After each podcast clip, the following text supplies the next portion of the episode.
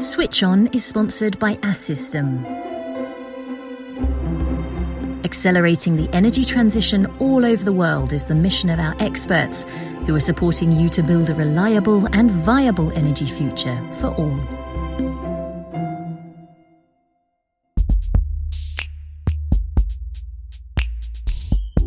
You are listening to Switch On, the podcast of the Assystem Group's experts.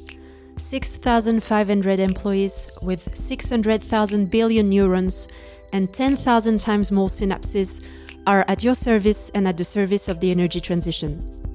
In Switch On, our engineering, digital, and project management experts shed light on the projects and technologies that are contributing to the energy transition around the world today. In this episode of Switch On, we take you to a region of the world with great energy potential. Let's go to Central Asia. This sub-region of the Asian continent stretches from the Caspian Sea in the west to Mongolia in the east, and from Russia in the north to Iran and Afghanistan in the south. The area is rich in natural resources, not only underground but also in water. Central Asia is therefore a strategic area and is closely watched by its powerful neighbors such as China, Russia, Turkey, and Iran. This region is made up of five countries Kazakhstan, Turkmenistan, Uzbekistan, Kyrgyzstan, and Tajikistan, the countries in Stan. These states are now taking an important turn with a desire to open up to international investment and to make the transition to low carbon energy. It is this energy transition that the Assystem Group accompanies in the region. It is therefore a fascinating journey that we propose to you in this episode, with us as a guide, a guest whom we already received in Switch On, but whose expertise deserves to be heard again. Frédéric Chénaud, good morning. Bonjour Anne-Charlotte. You are responsible for business development at Assystem. You are very familiar with the region and its energy and more broadly geopolitical issues. I mentioned it briefly in my introduction, but I'm interested to hear you explain to us how Central Asia is becoming a strategic region on the international scene. Euh, I have fallen under the charms of this still very unknown region. The name of the Silk Roads, the voyages of Marco Polo, have always made me dream. It has always been an incredible area of trade and migration with the peoples of Asia and the West, coveted by the Mongols, the Ottomans, the Mughals, and the Qing of China for centuries precisely to control these commercial exchanges.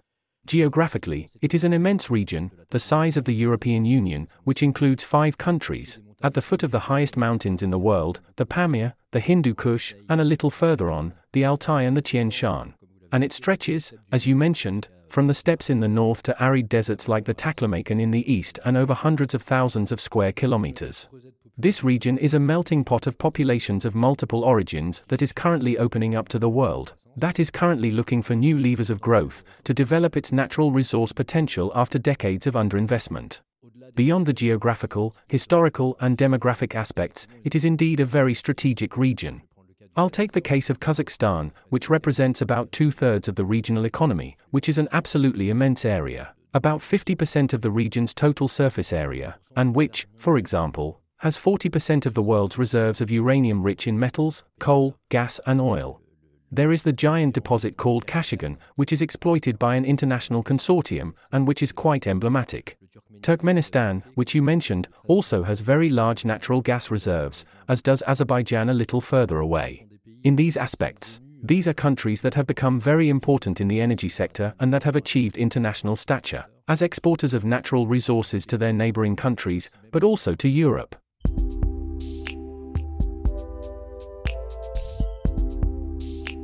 There are many resources in the region, but also a great potential for low carbon energy to be developed.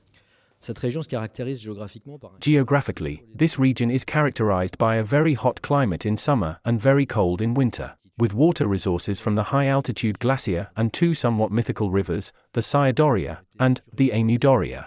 These resources have been overexploited, diverted for agricultural and industrial profits that are very exaggerated and not very economical. On the other hand, the sun and wind resources are quite promising, especially since this vast region has enough space to accommodate large projects that are very demanding in terms of land prices, and remains sparsely populated overall, with only 70 million inhabitants in the entire region. There is indeed a real recent desire to get started, to make up for this accumulated delay in the development of low carbon renewable energies. They are in fact doing a bit of a switch. Each country in the zone has its own kinetics, of course, but the medium and long term energy policies are very clear, with two objectives to diversify the energy mix of these countries, where fossil fuels still account for 90% of total energy consumption, and also to deal with a geographical imbalance between current and future electricity production sites and, of course, the centers of consumption of this energy. The declared intentions are quite strong and clear on the share of renewable energies solar, wind, hydroelectric, and biogas. Around 10% by 2030, 50% by 2050, whereas we are currently at less than 1%. If I understand correctly, this energy potential is not yet exploited as it could be, while the countries of the region suffer from a very painful history of pollution, right? The historical industrial development framework of this region is part of a centralized Soviet productivist model, the basic principle of which was to take advantage of the natural carbonaceous resources of the subsoil by creating large industrial units that were not always well maintained in the long term and were difficult to operate with the political upheavals of this region. Each country developed on a model of specialization during the Soviet era and of complementarity, leaving each one little autonomy or initiative and even creating an energy and industrial interdependence. Ecological dramas are even to be regretted, such as the disappearance of certain rivers whose water has been sucked up for intensive agriculture, in particular for cotton, and by diversion canals that cross the desert sands, for example, to supply Turkmenistan. The Aral Sea, which has almost disappeared in a few decades, is a sad symbol of this. The awareness of populations and political leaders as well as international support have made it possible to launch new initiatives to avoid leaving these regions and populations to suffer cruelly, and see desertification and the disappearance of their means of life. Sharing these water resources, connecting electricity networks between countries, and pooling solutions are, of course, the only ways to provide sustainable solutions to these vital issues.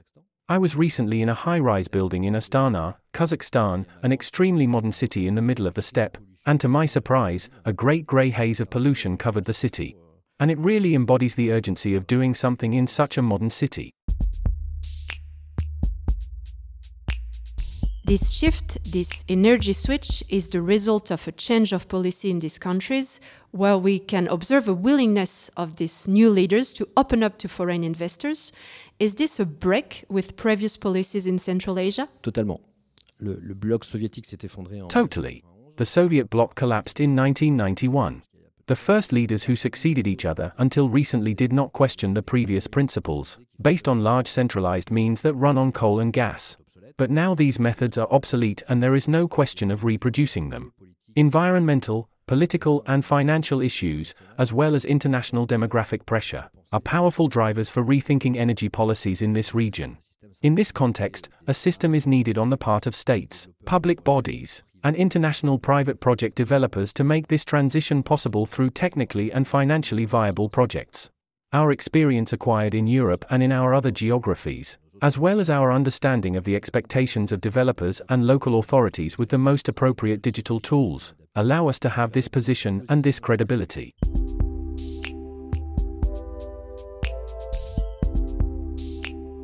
To understand more concretely what this is all about, let's take a closer look at one of these countries, Uzbekistan. Today, the country must meet a certain number of international requirements, particularly concerning its investments in the energy sector, right? Tout à fait.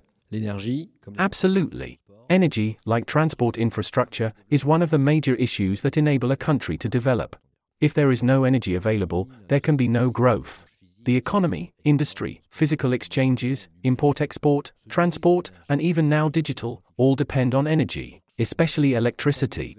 In this context, to accompany the opening up and therefore the development of this region, the states are seeking to attract industrial or financial investors, often foreign, who are themselves under pressure from their carbon footprint, and who are, of course, seeking to position themselves as well as possible in this future decarbonized world. In concrete terms, the major international donors are no longer prepared to support projects other than those related to the energy transition, and which have a real positive impact on the country. This is rather good news. In your opinion, what is at stake in this energy shift that Uzbekistan wishes to make? Pour moi, l'enjeu est de permettre For me, the challenge is to enable the country to change in a big way, with enough energy for everyone and to enable development. We've been directly involved in this transition since we were based there in 2019, but it's really accelerating now with a big energy shortage that the government wants to address. It's the coldest it's been in the country for 56 years as it was in January 2023.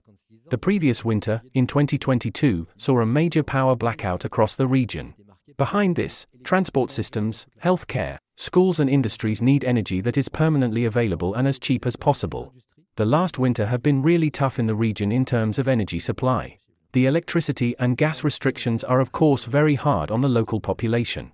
And the states, the governments must launch investments in both new means of production and in the electricity networks as quickly as possible. Decarbonized means will obviously be favored in the context that I mentioned. Our services, on the part of Assystem, for example, will consist of carrying out studies of network stability, of the reliability of the production means in place, and also environmental studies for the financial backers. These are key elements to guarantee the launch of these projects and, in the long term, the availability of the various infrastructures. What are the prospects and objectives for the country's energy mix? The country currently has approximately 15 gigawatts of installed capacity, mostly based on old gas fired installations. In fact, Uzbekistan has a double challenge to renovate the existing facilities to make them more efficient and less polluting, even to change some of them, but also to double this capacity to reach around 30 gigawatts by 2030, with solar, wind, hydraulic, and nuclear power. Do you have a project on which you have worked in uh, this area you could tell us about? Depuis 2021, euh, Since 2021, we have been helping a foreign developer of decarbonized energy to set up and build its technical and financial position to launch various electricity production and distribution projects. Our missions are quite broad, identifying the local or regional supply chain, supporting this developer in obtaining the regulatory authorizations to launch these projects, adapting the designs, adapting all the studies to the local specificities, carrying out a certain number of studies, scenarios for electrical connections to the existing high voltage lines between the existing infrastructures, and these new means of production, again taking into account the geography, the impacts in terms of connection, the stability of the network, etc. And what could be the place of nuclear power in this new energy mix? Let's keep in mind that this region is rich in uranium ores.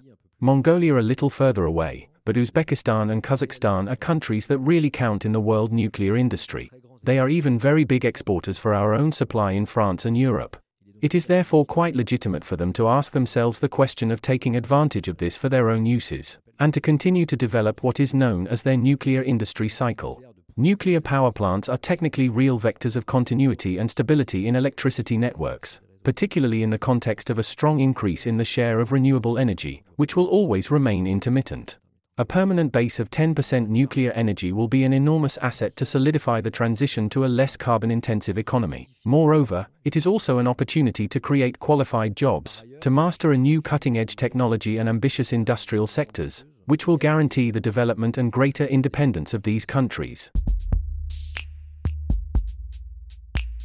Uzbekistan is not the only country interested in nuclear power in the region, I guess. Other countries have expressed serious interest in developing power plant programs in the region. Kyrgyzstan, during 2022, announced its desire to develop through a partnership on SMRs, small modular reactors. Kazakhstan has been interested in the development of nuclear power plants for a number of years, and we have seen a real acceleration in recent months with a view to launching several high power units. It is a country that is rich in uranium, as I said in my introduction, and it has already commissioned a nuclear fuel assembly facility a few months ago, in partnership with China. On the Assystem's side, we signed a memorandum of understanding at the end of 2022 with Kazakhstan to train and advise their local teams as part of their development of a national nuclear power program in order to support them in their decision to decarbonize their energy mix. This region has not finished being exciting for us also in the nuclear sector, which is our historical sector.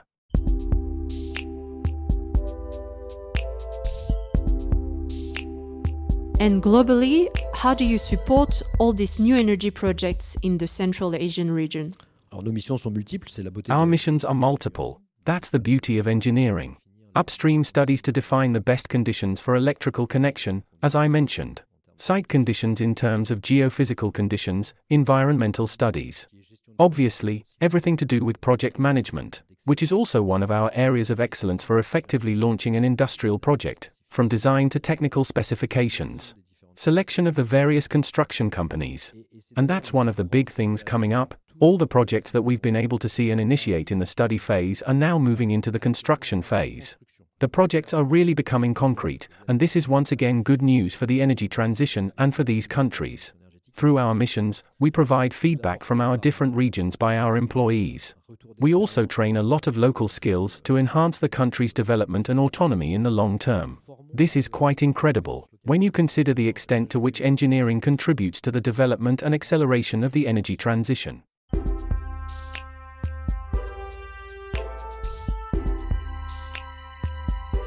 As always in our Switch On podcast, we are interested in digital and its impact on energy transition projects. Frédéric, do you have an example to give us in this region? L'une de mes références préférées. One of my favorite and very relevant references is, for example, the digital twin that we produced of the electricity transmission network on the scale of a country, and which could be extended to the whole region. The work we did consisted of characterizing and then modeling a lot of electrical infrastructure and, for example, several dozen production units, existing thermal power stations, hydraulic renewable energy production units, more than 1,800 electrical substations which are currently connected to the network, thousands of kilometers of high voltage lines between 35 and 500 kilovolts, and around 20 large industrial consumers who need electricity on this network.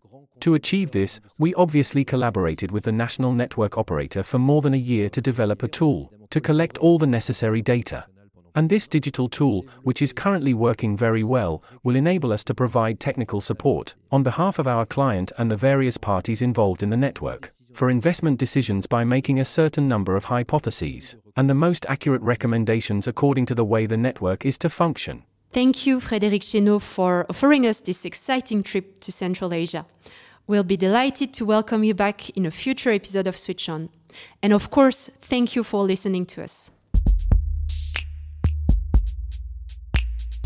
This was Switch On, the podcast of the Assystem Group's experts. 6,500 employees with 600,000 billion neurons and 10,000 times more synapses are at your service and at the service of the energy transition. Find out about our engineering, digital, and project management services on our website, assystem.com. See you soon for a new episode.